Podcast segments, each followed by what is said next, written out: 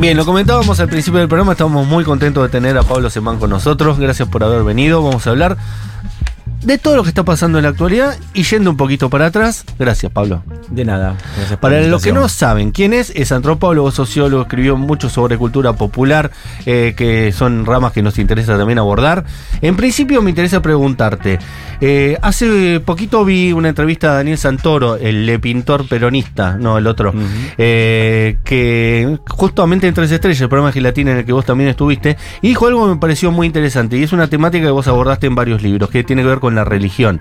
Esta cuestión de que el peronismo, especialmente quizás el progresismo dentro del peronismo, obvió muchas veces el sentimiento popular acerca de la creencia, de la religión, de, de- la espiritualidad, si se quiere también, y que fueron pululando iglesias evangelistas ahí donde había unidades básicas, ¿no? Cierran las unidades básicas, abren la- las iglesias evangélicas.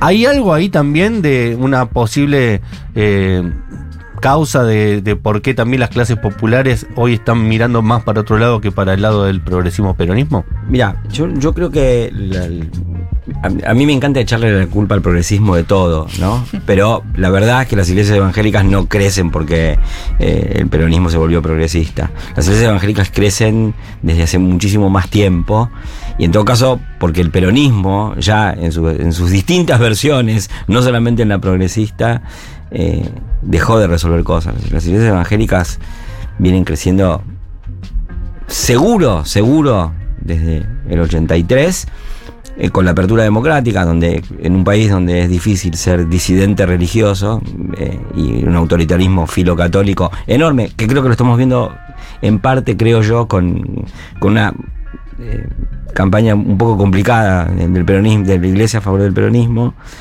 pero además viene de antes, viene quizás desde los 60, y si uno se fija bien, yo estoy tratando de entender esa historia que todavía no la entiendo, ya en, en- los 40 había eh, una masa crítica de evangélicos levando eh, y, y generándose a sí mismos como pastores que iban a ser los que conquistarían las masas. Eh, en todo caso, el crecimiento de los evangélicos desde hace tanto tiempo tiene que ver con, con crisis del Estado, con crisis del peronismo. eh, yo también vi, y lo- en algún momento lo escribí en algún libro, pero sí, es cierto que donde eh, había unidades básicas eh, hubo o hay iglesias o, gente que era peronista se hizo evangélica y sigue siendo peronista, ¿no? Pero eso viene pasando Claro, lo que Desde dice los Daniel 70. Santoro es que desde el peronismo no se toca el tema como si no, hubiera religiosidad claro, eso- en la eso- gente, digamos, no, por eso digo que es, yo creo que lo, lo de los evangélicos viene por otro lado. Es una, una- una trama más, más lejana, más profunda.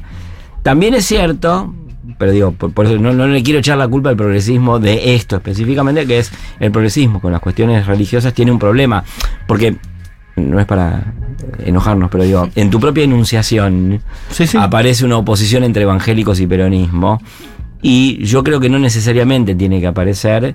Ahora sí, ahí sí es el, el peronismo contemporáneo el que eh, encarna esa oposición, o una parte del peronismo contemporáneo, que tampoco el peronismo, yo no le veo mucho destino, pero digamos, una parte del peronismo contemporáneo ve esa oposición, como en, otra época, otra parte del peronismo, mucho más católica y hispanista, y "Eh, la espada, y qué sé yo qué, también eh, decía, no, eh, lo- los evangélicos son la CIA, ¿no? Pero no lo decían desde la izquierda, lo decían desde el centro extremo. Eh, pero, pero es cierto, el peronismo, el peronismo contemporáneo, en buena parte, eh, el, el- el progresismo peronista que, que- que- que se adueñó o escrituró eh, el, el peronismo en- a su favor, tampoco ve la religión. Y, como no la ve, entonces se, se pone a hablar de los evangélicos, ¿no? Que es muy Claro. fácil decir, qué sé yo, votan todos a mi ley, nadie lo tiene comprobado, pero lo dicen. Claro, andás a ver, no lo podés comprobar. No, es incomprobable, y más bien lo comprobable es que el 70% de la Argentina votó contra el peronismo Entonces es muy probable que lo- los evangélicos, al menos en un 70%, y si vos me decís, no, pero votaron un 75%, ah, bueno, qué desvío, ¿eh? Eh, de- Después de que los peronistas se la pasaron midiéndole el aceite a los evangélicos, se asombran de que en mayor proporción que el 70%, que ya es muchísimo, votó en contra, y dice, ay, están contra nosotros. Claro, aparte, no- no, como si el 70% de Argentina fuese evangélica. Claro. Consulta, Pablo, sobre el peronismo, ya que estamos hablando, sacaste el tema. Te mentí, no vamos a hablar sobre Milei, vamos a hablar del peronismo. Bienvenido a Eh. Bienvenido. Eh, bueno, críticas o, u observaciones que se le pueden hacer al peronismo eh, en sus posicionamientos. Me imagino que primero está lo material, ¿no? Obviamente. Mm.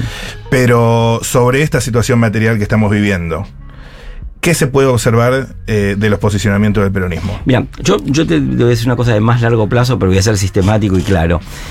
Eh, yo creo que no hay que pensar nunca que el peronismo es algo diferente de los grandes partidos democráticos populares de Occidente que han vivido todas crisis en las que esos partidos se volvieron minoritarios. Del- de Occidente y del mundo. El Congreso Nacional de la India, el, Mm. el Partido Kemalista de Turquía, Qué el miedo, Partido ¿no? Comunista Italiano, el Partido Demócrata, el PRI. ¿No? Son grandes partidos democráticos populares donde había elites y masas populares y esos partidos eh, declinaron al punto de la disolución. El peronismo parece ser para mí un caso más de esos. De ver está cómo cada uno hace el camino hacia su propia muerte, ¿no? Y yo creo que el camino que hizo el peronismo eh, en los últimos años fue desastroso. Eh, para mí, digamos, el proyecto de Vamos por Todo, qué sé yo, de- de- del kirchnerismo 2011, eh, era justo cuando no tenían que hacer eso, hicieron eso, ¿no? Y, y- y- Se regalaron. y, lo terminaron pagando carísimo. Eh, yo creo que eso venía de antes, ¿no? Porque un poco venía desde 2007 la idea de que había que tener 718 mandatos peronistas para transformar la Argentina. Pero, si queremos ponerle un antecedente más cercano, el gran error para mí, que yo sé que nadie va a estar de acuerdo conmigo, pero ustedes me invitaron a hablar y yo aprovecho. Atención. El gran error del Frente de Todos es la mala fe constitutiva del pacto que, que- que funda eso. Porque yo no quiero escuchar la culpa solo a Cristina, aunque a mí me encantaría, porque todos me conocen a mí, que digamos, para, para putear contra Cristina está Pablo Semán. Ahora, la verdad es la mala fe constitutiva. Cristina se lo quería llevar puesto a Alberto y Alberto quería. Eh, en una vuelta de la esquina, a clavarle una puñalada. Ahora, los dos jugaron a eso desde antes que asumiese Alberto. Y entonces yo, que Igual acá lo decimos todos los Sí, días, sí. así que no, hago- no disruptivo Ah, acá. por favor. La- lamentablemente. Pero digo, eh, entonces a mí lo que me parece es que si uno hace un análisis objetivo, más allá de que cada uno se reivindique el líder y uno le dice, no, vos sos el líder, no, vos sos el líder, no me importa. Yo veo objetivamente el proceso que es, hubo un liderazgo dividido en una formación Mm, política que tenía que conducir, o un triple comando, ¿no? Que tenía que conducir eh, a, a un país en una crisis y entonces eh, eh, estuvieron disputando la interna más de cuatro años. Y ese es el, el espectáculo que le ofrecieron a la sociedad y además eh, los, las tres facciones con ideas un poco inerciales respecto de lo que tenían que hacer en ese momento, porque ese gobierno venía a, asignar pérdidas, venía a decirle, vos perdiste, vos también perdiste y vos también perdiste. Era perinola mortal, todos ponen, ¿no? Bueno, eh, eso se dilató, porque no, bueno, no, pero eh, o, se quiso inventar compensaciones simbólicas a eso, encima vino la pandemia, entonces eh, era un simulacro de festilindo en el medio de un pacto de mala fe, administrando una crisis, la crisis de la crisis. ¿Qué, qué podía salir bien? Combineta mortal. Claro. Eh, en la noche de las elecciones de las PASO, cuando viste los resultados, eh, ¿te sorprendiste algo o con todo el análisis previo que vos venías haciendo dijiste easy? Yo paso por ser uno que lo- de los que la vio venir. Y, y la verdad. Pero de es verdad, que- no como ahora que todos dicen Sí, que la vieron todo- venir. ahora todos dicen que la vieron venir. Vos sí, lo tenés vengo escrito. escribiendo sí. Y más dos que un tuit, años más que un y- de- incluso desde 2013 vengo diciendo que el problema iba a ser todo lo que dejara fuera el kirchnerismo se iba a agrupar y le puse el nombre, ¿eh? el polo de la libertad. Está en una nota en página 12. Yo era un posteo de Facebook que alguien de página me dijo- de página 12 me dijo, ¿por qué no publicas en el diario? Porque yo fui a la marcha del 8N de 2012 que el kirchnerismo decía que no fue nadie, ¿no? Y bueno, yo vi una de las marchas más grandes de mi vida. Ya ahí uno podía decir Llovía. viene el polo de la libertad. Bien, ah, te hago un paréntesis ahí. y- Ay, pero ay, mi- ay. yo- Sí. aún así, teniendo, digamos, teniendo el, entre comillas, dudoso mérito de haberla visto venir, les quiero contar que en la última semana yo tenía elementos que me decían que mi ley iba a estar mucho más fuerte que lo que nadie pensaba. Que lo que pensaban los que decían que se caía y que lo que pensábamos nosotros con, con el grupo de investigación, que decíamos, bueno, estará ahí, no va a bajar tanto como dicen. Mm. Y negaste. Y negué. Yo también, boludo. Porque yo lo vi. O sea, el problema es, yo tenía la evidencia y no la pude inscribir en mi conciencia, o mejor dicho, ni siquiera, no, no es que no, la inscribí en mi conciencia, pero no la pude escribir y Claro. externarla. Una negación colectiva un poco. Claro, entonces yo digo, yo también formo parte de los que fueron afectados por los mecanismos de negación y, y eso a mí me sirvió mucho para entender cómo afectan a los otros los mecanismos de negación. Porque yo muchas veces digo, miren, ustedes están negando, y lo vengo diciendo desde hace 10 años. Pero ahí fue una de las que me tocó a mí decir, ah, mira, mira, mira cómo vos también negás. Porque, como dirían en Brasil, estaban a cara que eh, eso iba del 20 al 30. Yo, para mí fue impresionante porque había escrito y lo, lo puse en Facebook, que lo uso como bitácora para decir, el sábado anterior dije, miren que las encuestas no sirven para nada y acá se da todo vuelta, porque aparte acá la gente empieza a conectarse En con la última semana se cambia. El último día Claro. puede cambiar. Y yo me, la pasé, no tenía que ni, ni hacer preguntas. Me subía en medio de transporte, viajaba y escuchaba. Sí. Ese era mi trabajo de campo. Y todo el mundo preguntaba, ¿y a quién mierda vamos a votar? Así una cosa con una, con una bronca y dice, bueno, vota Milei, qué sé yo. Bueno. Claro. Entonces estaba ahí que, que, ahí. que, que Milei le iba a ir muy bien y mucho mejor que lo que nadie suponía. Además tenía otro dato, que era... eh, yo, yo tengo un método para el análisis político. Es escuchar lo que dicen los- la gente que está segura y decir, va a pasar todo lo contrario. ¿no? Claro, Entonces, está bueno yo ya había eso. escuchado, mucha gente decía, no, mi ley no tiene estructura, no, mi ley llegó al techo. Y eso también lo podía pensar. Eh, Si esto dicen esto... En las provincias no traccionó. Claro, la- la- El análisis sí. macropolítico que no. Sí, yo cuando escucho eso, yo, yo casi te diría, no necesito hacer trabajo de campo. Perfecto, se hace solo. Me, me interesa, bueno, doble clic en varias cosas, pero una, una cuestión que contaste que me interesa mucho es cuando publicabas estas cuestiones, esta negación, ¿no? Que te, te- como que incluso te decían, no, vos no entendés nada, ¿no? Como claro, que- sí, sí, sí. O, o- o hablar, ¿por qué de, o hablar de mi ley es amplificarlo, ¿viste? Como de un Sí, tipo sí. que saca el 35% de los votos y vos sacas una nota en... En, en, En página 12. En página 12 o, o en, ¿viste? En, en, en Le Monde Diplomatique, que es pago, que, que- sí. que lo leen 4.000 personas. Con suerte.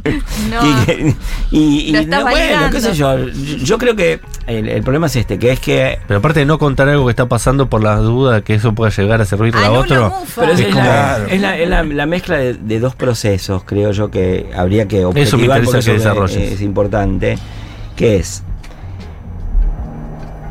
En los últimos 20 años hubo una expansión de la política que, que creó algo que yo llamo la sociedad política ampliada. ¿no? Que hay un montón de gente que habla de política. Y antes eso era el 3% y ahora eso es el 12%. Ok. Ponele. ¿no? Entonces son gente que, periodistas, eh, investigadores, psicoanalistas, eh, sigue siendo Ar- como mucho el artistas. 10%, ¿no? Artistas, un montón de gente que habla de política, desde todos lados de, de la política, no es solamente desde el Sí, peronismo. la conversación. Entonces esa conversación se amplió, hay un montón de gente que, que está en relación a la política, al Estado, bueno. Eso es un, un primer hecho, que entonces hay mucha gente que... Eso que 10% es mucha gente, Sí. porque son 4 millones de tipos. Y, y- y la mayor parte de nosotros vive en termos de 4 millones de tipos. Ahora, eso es un bosque, no es un árbol que te tapa el bosque, es un bosque chico que te atrapa el bosque grande. Y la mayor parte de los dirigentes políticos que yo conozco viven en relación al bosque chico. Claro. Y se retroalimentan. Entonces, Mucho de la mucho- política online. Muchos de los, los políticos creen que el último seguidor de Twitter, de su último puntero, es el pueblo. Y el pueblo empieza 400 kilómetros después. Ahí donde terminó ese puntero. Claro, no, y mucho después que eso. ¿Ves el mucho, puntero? mucho después, desde ahí, bueno, Sí. dale, Dale, cruzate se- dale- dale derecho. General Paz y, y, y entonces de ahí tenés a, a- a la gente. Eso por un lado. Y por el otro lado, dentro del mundo termo, ¿no? del bosque chico, lo que tenés es procesos de socialización política brutales, donde aparte mucha gente ha, ha creído que hacer política es postear cosas en Facebook, ¿no? Sí, sí, o tuitear Eh, o, o- viralizar un meme. Claro, y entonces, la, la socialización política brutal también tiene que ver con que la, la política, y, y no solamente el kirchnerismo, quizás dio el ejemplo mucho, se convirtió en, en un conjunto de emprendimientos políticos personales, verticalizados por las personas que dicen, yo te pago, vos haces lo que, vos, lo que yo digo. ¿no? Entonces, en ese contexto que, que- que ocurre eso, la socialización política brutal crea gente que está preguntando, perdón, ¿a quién tengo que obedecer hoy? ¿no? Y, y- y- y esa misma gente reproduce obediencia hacia abajo de, de sí misma y el otro hacia abajo de sí mismo y dice, no, perdóneme por ser termo. Entonces, en el bosque chico, nadie puede decir el rey está desnudo. Claro. Entonces, eso es eh, vivir en, en- en una cámara de gas viciado y, y- y haciendo gimnasia para respirar peor aire. ¿No? Pero no, no, no quiero entrar en metáforas peores que esta, pero. No, el pero- bosque chico eh, tiene mucho dióxido de carbono. Claro, Claro. claro. Entonces están todos intoxicados. Y lo digo porque, por ejemplo, últimamente me tocó interactuar con militantes bullrichistas. Y, Que están y- igual de- confundidos que los igual de peronistas hoy. confundidos y aparte con esa cosa, bueno, no importa, vamos para adelante, esa cosa marcial, combinativa, pero por favor, ¿no? Eh, Yo siempre digo lo mismo y siempre lo digo en esta radio. Tanta deconstrucción para terminar, viste, reverenciando cualquier cosa que ni siquiera es el, el falo, porque aparte no existe el falo, sino que cualquier impostura fálica, ¿no? Sí, eh, esto de que vos escribiste de que hay muchas mujeres que se identifican, no sé si como feministas, pero luchan contra Mm. las cosas eh, de género, las imposiciones, y que igual votan a mi ley. No ven una contradicción. ¿A qué se debe? Mira, yo eh, eh, seguí investigando y sigo viendo y primero, yo creo que hay una cosa que lo que yo digo, lo que te voy a decir ahora es para mí es a favor del feminismo, eh, que es el arsenal de recursos de acción de las mujeres contra el acoso de los varones se diseminó incluso más allá del radio del bosque chico. ¿no? Y yo lo veo en, Sí, mujeres claro. jóvenes de sectores populares. Eso por un lado. Para mí no hay una contra- o sea, no es que la contradicción de de que son feministas y votan a Milei, sino más bien activan el repertorio feminista sin marco teórico necesariamente y votan a Milei. Y además veo otra cosa que me parece que sería útil verla, que es el rechazo de las mujeres a Milei, porque también yo reconozco, sé, todos más o menos sabemos que incluso en el 30% donde se compensó un poco la presencia de hombres y mujeres, de varones y mujeres en, en el voto a Milei, igual predominan los varones. Claro. ¿Por qué? Yo creo que es menos porque Milei es antifeminista específicamente, que lo es, que porque Milei es violento, Ah, que es otra cosa. mm. Y te diría que eso mismo pasaba, y, y en su momento el PT lo exploró, y lo explotó, perdón, en, en- en la última elección, que es entre los votantes de Bolsonaro, incluso los evangélicos, que tampoco el 100% de los evangélicos votaba a Bolsonaro, eh, el 50 y algo. Ah, Las mujeres votaban menos a, a Bolsonaro justamente porque él era violento. Entonces, yo creo que hay, hay, hay eh, subjetividades de las mujeres, de sectores populares, eh, que, que están más en, a más distancia de, de mi ley de lo que uno piensa, pero me parece que quien quiera eh, interpelarlas no lo va a hacer imitando el supuesto éxito de la campaña de Elinaun. Claro. Se entiende. Porque aparte, eso es genial, ¿no? Que es, eh, hablando de este tema de, de- de- de Bolsonaro, las críticas y qué sé yo, que es, salieron por todos lados, pero incluso en, en Cambiemos, estrategias de campaña antimileísta. Y entonces dicen, no, tenemos que hacer lo que hicieron en Brasil en 2018. No, hermano, si perdieron. O sea, ¿por, qué, por qué tienes que hacer eso, no? Claro. Pero eh, eh, Es en que a todo veces caso, no la, épica, ¿no? la épica antibolsonarista que no fue muy épica, fue hacer una alianza con Alckmin. Claro. Pasa Ah. que acá, al PT de acá, hizo una alianza con, con un tipo que estaba a la ultraizquierda de Alckmin, que es Claro. Alberto, y les pareció que estaban tragando sapos hervidos en veneno de víbora. Y bueno, qué sé yo. No era para tanto. así te va. Casi era un problema votar a Scioli. Eh, estamos con Pablo Semán. Consulta para Pablo Semán, que viene marcando eh, sus críticas, sobre todo a la conducción del peronismo, hace tantos años ya. Cuando nadie lo criticaba, el 54% votaba a Cristina y eh, casi no había oposición en este país y Pablo Semán ya era crítico. Pero por eso Cuando todo era aprobación. le pregunto a Pablo Semán, eh, por lo menos haciendo el ejercicio de imaginar que te llama Sergio, Sergio Massa, candidato, dice, Pablo, te vengo leyendo, veo, veo que no te está gustando un poco lo que estamos haciendo. No creo que más lea. Nos venís marcando por dónde no. Te pongo esta tortadita y marcame la estrategia por dónde debería encarar No, yo no- el no- peronismo. No, no, hago- no hago las cosas por plata. Eh, no, me parece que. A ver, yo tengo un análisis realmente que me, me resulta difícil eh, perder lo que yo veo como objetividad. ¿No? No es que yo digo que soy objetivo, digo lo que yo entiendo que es objetivo. A todos no- nos pasa. eso. me, me resulta muy difícil renunciar. Entonces, yo esa pregunta lo que te respondo es lo que yo veo de la situación política. Y lo que yo veo de la situación política es, veo muchos dirigentes, muchos periodistas, muchos académicos, muchos militantes preguntarse a sí mismos cómo hacemos para interpelar a X. Y eso es una pregunta que se hace Massa, es una pregunta que se hace Bullrich, es una pregunta que se hace Miriam Bregman. Y lo que yo veo, y, y acá está el problema, y por eso no, no voy a aceptar ese trabajo porque No, voy pero a fracasar. mirá que es mucha guita, Pablo. Eh, eh. no importa. Bueno. no lo hace ¿qué por es guita, esto? ¿Qué es esto? Que es el problema de la centralidad inconsciente y naturalizada que adquirió la categoría interpelar, que eh, podemos hacer algo de interpelados acá. eh, Me dijo pelado a mí, ¿eh? Sí. Eh, pues, la centralidad que adquirió eso es que le dio una especie de voluntarismo que es cualquiera, si tiene el discurso que corresponde, puede interpelar cualquier cosa. Y eso no es verdad. Claro. ¿Y por qué no es verdad? Porque primero que el que interpela está puesto en un lugar y tiene determinados atributos.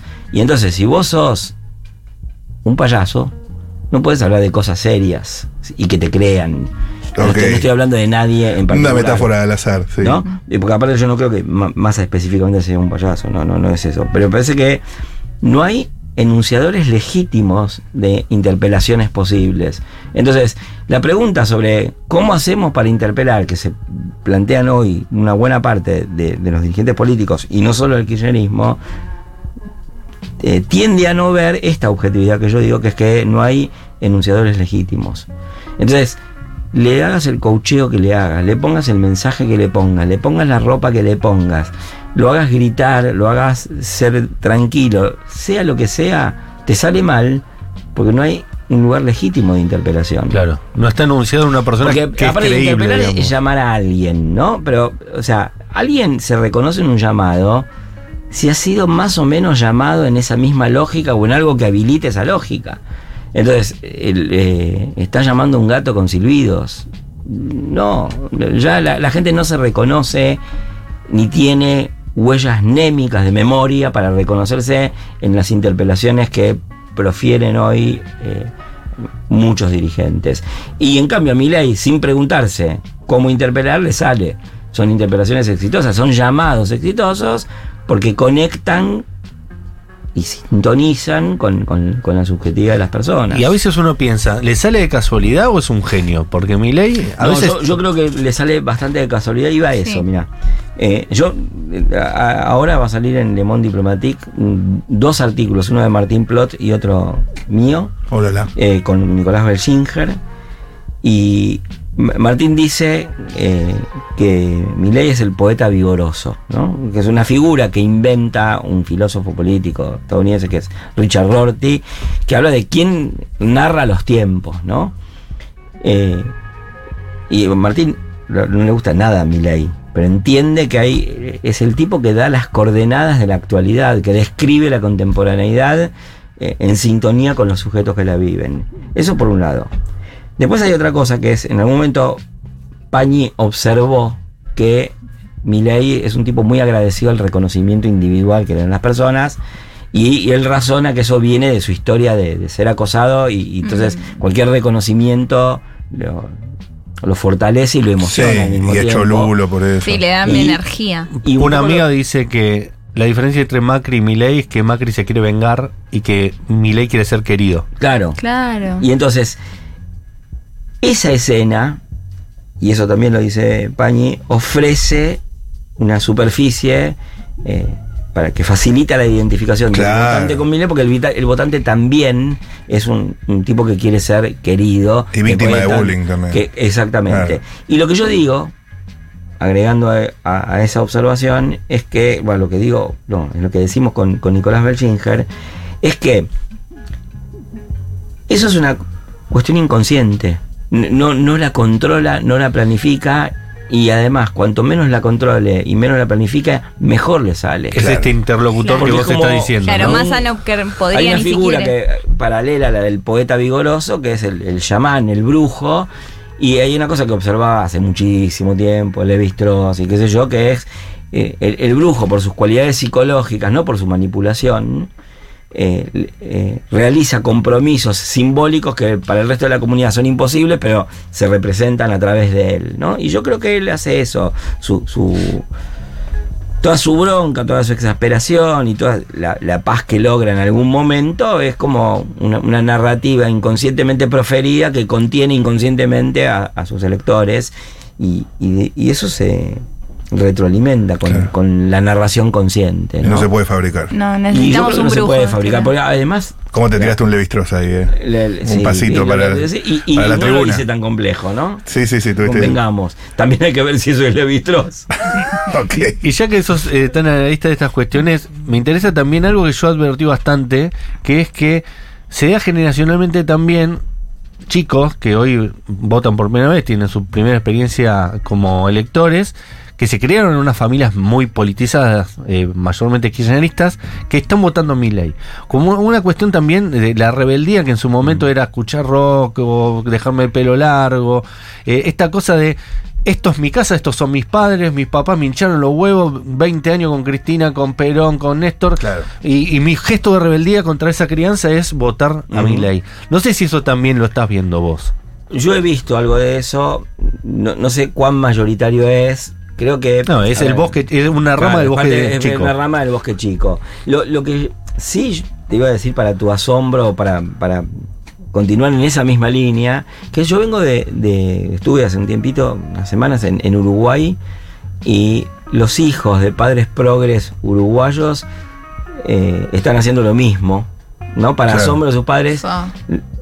En una situación política que no contiene un Milei, ¿no? Porque no es parte de la situación política uruguaya.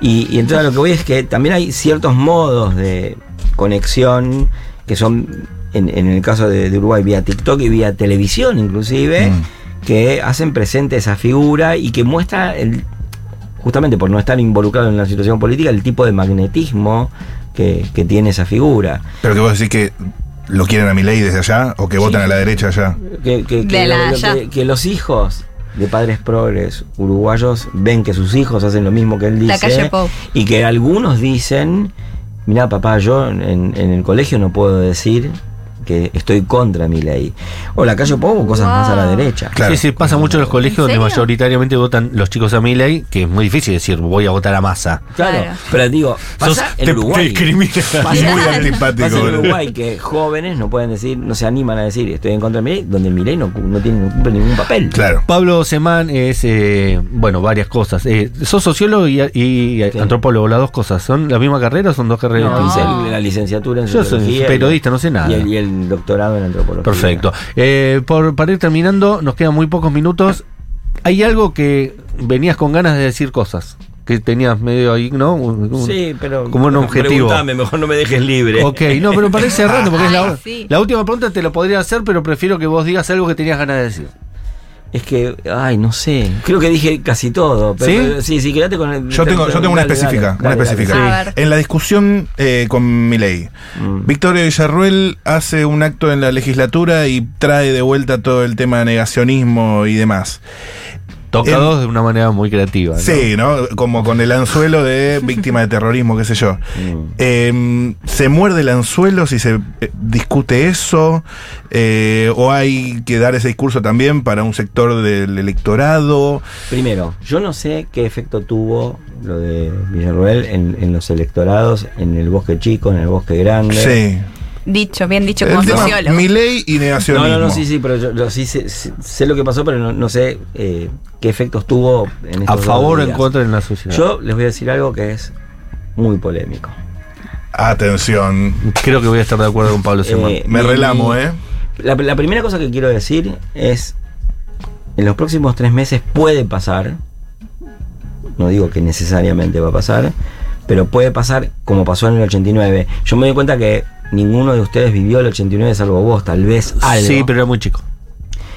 Pueden pasar un montón de cosas que parecen que son casuales y son totalmente causales y se acelera la historia y se reversiona la historia y entonces la historia oficial que dio el kirchnerismo sobre el terrorismo de Estado tambalea.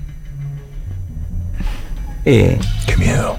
Eh, eso es una, un- un- una cuestión que es. Y eso va a parecer que es casual, pero va a ser totalmente causal, porque va a ser el efecto de todo lo que se hizo antes, más todo el efecto de lo que pase ahora, que es. Supongamos que no hay hiperinflación, supongamos que se asienta en, en dos dígitos. eh, para mucha gente es un infierno, entonces todo lo que sea lo, lo otro Claro, de, de lo la lucha contra la inflación y el entonces todo va, todo va a ser invertido entonces eh, al relato a la historia oficial eh, sobre el terrorismo de Estado se le va a responder con una contrahistoria oficial que sea la, la- la que más lo contradiga posible eso por un lado por el otro lado yo creo y yo lo escribí y lo escribí a propósito porque quería tomar posiciones. Nadie me dio bola, pero no importa, pero, pero a mí me gusta elaborar mis posiciones, decirla, que es. Denle bola a Pablo, viejo. Para mí la discusión del número de los 30.000 es una estupidez porque es- y, y aparte es canalla porque digamos yo no soy eh, el, el que va a defender el, el número simbólico porque a mí me alcanza con que hubiera un solo desaparecido Exacto. para entonces si son 30.000 22.000 si torturaron 40.000 da realmente lo mismo en el sentido de que todo es gravísimo y de que la cuenta es la lógica del carcelero y del torturador. ¿Quién ponía los números? ¿Quién tenía la burocracia de la muerte y el terror? ¿No? Entonces, esas entre otras tantas cosas que yo creo que está bien. eh, evidentemente había eh, una discusión pendiente sobre el pasado eh, histórico de la Argentina. Que era necesario, que era urgente, pero se Pero quedaron se- con discusiones muy simbólicas que no de tenían de mucho, mucho que ver, capaz. que por ahí se podrían haber resuelto de otra manera. Yo me acuerdo muy bien, que nadie se va a acordar, y díganme si ustedes se acuerdan o no, Atención. que Néstor Kirchner en su momento intentó hacer una conexión con el caso de Rucci. Y por eso Claudia Rucci estuvo en las filas del kirchnerismo en algún momento. Y, y yo creo que la verdad es que plantear una visión crítica sobre la experiencia armada y decir hubo víctimas de la experiencia armada y reconocer el dolor de esas víctimas no es ser dos demonios. No es ser dos No, demonios. por supuesto que Son no. unos hijos de puta, son unos hijos de puta los que dicen que por decir eso uno es partidario de la teoría de los dos demonios. Yo sé muy bien qué es lo que hizo el terrorismo de Estado, porque aparte yo me crié en, en una situación en la que viví Lo esa situación. claro. No es que no sé lo que es, pero defender una versión idealizada, minoritaria, de la, de la visión de lo que fue la violencia antipopular en la Argentina, porque aparte no, no empieza en el terrorismo de Estado, digamos, de, ninguna manera, empieza en la Semana Trágica, empieza en, en- el etnocidio, empieza en el bombardeo del 55, tiene puntos de renovación en, en los bombardeos. Bueno, entonces Firmo, es una historia, firmo con lo- las dos manos lo que está muy- diciendo Pablo Semán. Muchísima más compleja. Y, te agrego una complejidad más también ahí, que muchos de, de- de- de las personas que fueron asesinadas por, por las agrupaciones armadas eran dirigentes peronistas, y que, Claro. que el peronismo no le haya dado respuesta a dirigentes peronistas también es una anomalía. Sí, pero aparte, además hay, hay- hay otra cosa que es. eh, que, que es muy problemática, que es la memoria del terrorismo de Estado, en, en parte, por ejemplo, hay, hay militantes eh, que, que sobrevivieron a los campos de concentración, que estuvieron presos y que dieron en los 80 una versión eh, más rica y más con, componedora de múltiples intereses. Les voy a contar una, una historia muy breve. Sí. Sí. Miren, mi mamá en el 73 dejó de militar, según ella. Yo dejé de militar porque en el comité central del partido de donde ella militaba, que era una secta maoísta excéntrica, ella dijo, miren, yo dejo de militar con ustedes por, uno, no entienden el peronismo, dos, son machistas. Entonces mi mamá dejó de militar. De avanzada, tu mamá. ¿no? Entonces dejó de militar y. ¿qué hizo mi mamá Vanguardia. cuando dejó de militar? ¿Qué hizo? le ganó el cuerpo de delegados a la derecha peronista de ATSA. Y estuvo en pie en ese, en, en ese sindicato hasta que nos fuimos de Córdoba el 25 de marzo del 76. Pero mi, mi mamá sostuvo la parada mientras la compañera montonera que la acompañaba y la compañera del PRT que la acompañaba dijeron en asambleas en el 75 nosotros nos vamos, pasamos a la cantidad, vamos al combate. Y la que se quedó ahí con, con la gente era ella. Por ejemplo, hay una crítica, yo no sé si estuvo bien que pasaran a combatir, si estuvo bien mi mamá que se quedó, no lo sé, no me importa. Digo, eso merece una discusión. Y entonces los militantes de los 80, los que habían pasado de los 70, tenían esa discusión. ¿Ustedes conocen esa discusión? Mm, Tenemos To- poquito tiempo. toco de De oído. hecho, ¿Ustedes ya- conocen esa No, discusión? no, Bueno, no. o sea, Estamos yo cerrando vi- ya. vine, ¿saben para qué? Para rehabilitar la figura de mi mamá. No, me parece muy bien y estoy 100% de acuerdo. Y, y te digo algo, Pablo Semán, con esto tenemos que cerrar. Paula Artigo que estuvo en los controles, Julián Ingrata estuvo en producción. Por supuesto, Mike Iglesias nos dio una mano esta semanita que estamos sin González. productora. González, perdón. Marca Iglesias es otra persona importante. ¿Michael Iglesias? Algo de Dolina, Mike Iglesias. Ok. Eh, productora de Dolina. Ahí está. Eh, Pablo, y la anomalía final es que una persona quiere rediscutir los 70, el otro tiene un, discurso sobre qué pasó en los 80 y los 70. Y en el medio de todo eso hay una figura que fue montonera y que es candidata del partido, que representa lo contrario, que es Patricia Burri, que fue parte de, de oper- operativos militares que terminaron con muertos, no necesariamente ella mató gente, no se sabe, pero sí participó de operativos donde mataron a personas dentro de montoneros y sin embargo representa al otro sector que no está discutiendo en este momento ninguna de las dos cosas. La verdad que este país hay que inventarlo, ¿eh? Sí, ahí se ve un poco la cuestión de los, de los lugares estructurales independientes de la voluntad, porque eh, Patricia Burrich, ¿no? Patricia no eh, finalmente quedó, aun cuando ella todavía hizo toda una campaña eh, de ponerse lo más a la derecha posible, termina siendo una, una- una casi centrista, Es increíble. ¿no? Es Porque, excelente. eh, Sí. y, y eso es... Uno no hace lo que quiere, la historia te hace hacer lo que te hace, te hace querer lo que querés, digamos, ¿no? Sí, sí, ella está incomodísima en todos los lugares posibles, ¿no? Eh, quiso ser de derecha, terminó siendo. de- era de izquierda, quiso ser de derecha y terminó siendo de centro. Y así se va a terminar su carrera política probablemente. Gracias, Pablo. De nada.